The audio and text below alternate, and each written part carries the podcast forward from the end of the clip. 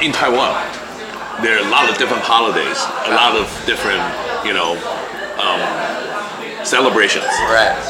And so far, which one do you like the best? There's uh, the Christmas Day, there's uh, the New Year's, or you know, whatever. Yeah, I would say so far, New Year's is my favorite. you Okay. know, um, I enjoy everyone just being themselves, you know. And yesterday was really a great time to see everyone just You know, obviously, business is business, so every time we meet, you know, everyone is kind of, you know, a little serious, and Yeah. you know, it's it's not a joke. I mean, business is business, but to see everyone a little relax and really enjoy the company of just everyone, you know, like being everyone just being themselves is really I enjoy that. You know, I like when everyone's just being the best yourself. You know? Yes，这样说，呃， 这么多的节庆里面，他最喜欢就是过新年，因为呢，在整个球季目前为止呢，大家聚在一起的时候都很认真，都有一个共同的目标，都在练球，都在打球。但是过新年的时候呢，大家都是比较放松一点，比较像自己，然后呢，可以跟自己的朋友或队友呢一起来相处，然后来庆祝一个不错的一个节日。短时间内把一个非常认真的这种态度跟心情放在边边，然后可以 enjoy 大家一起真实相处的时间，所以他目前为止还是最喜欢新年哦。所以 Nick。After the Chinese New Year's, we're ready for the second half of the season. Yes. What are your goals and what are your expectations for the second half of the season?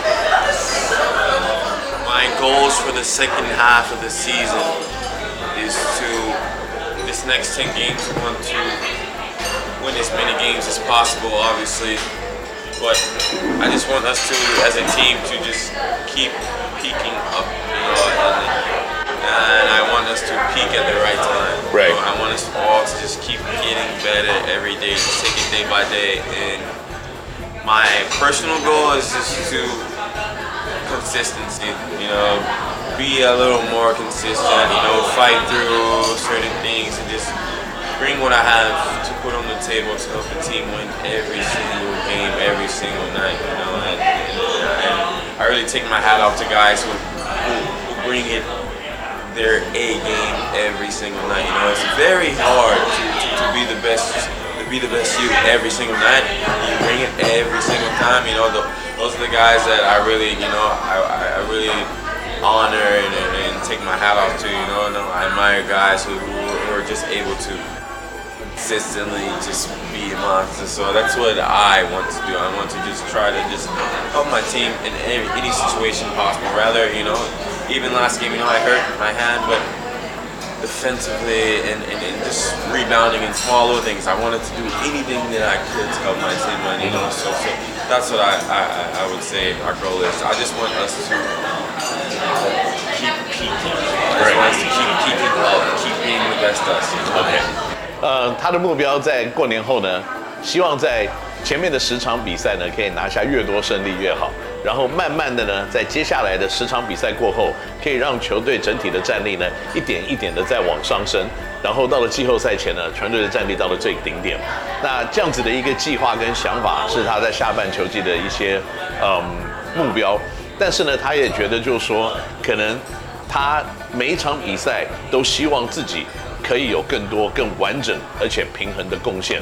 他不希望他的表现会有太大的起伏，他希望有更多平均上面的一个表现。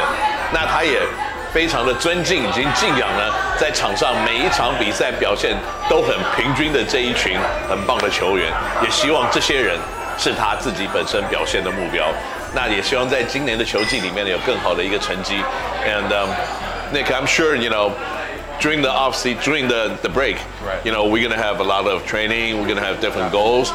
I'm sure if we go through all the same, all of the regiments that we we planning to do, and we'll achieve our goals at the very end. Yeah. Well, thank you very much Thank for your joining me Thank you, Kenny. for lunch, I and enjoyed. uh, let's eat up. Yes. 那我们下一次看你到新时再见，拜拜。 Pioneers. Bye.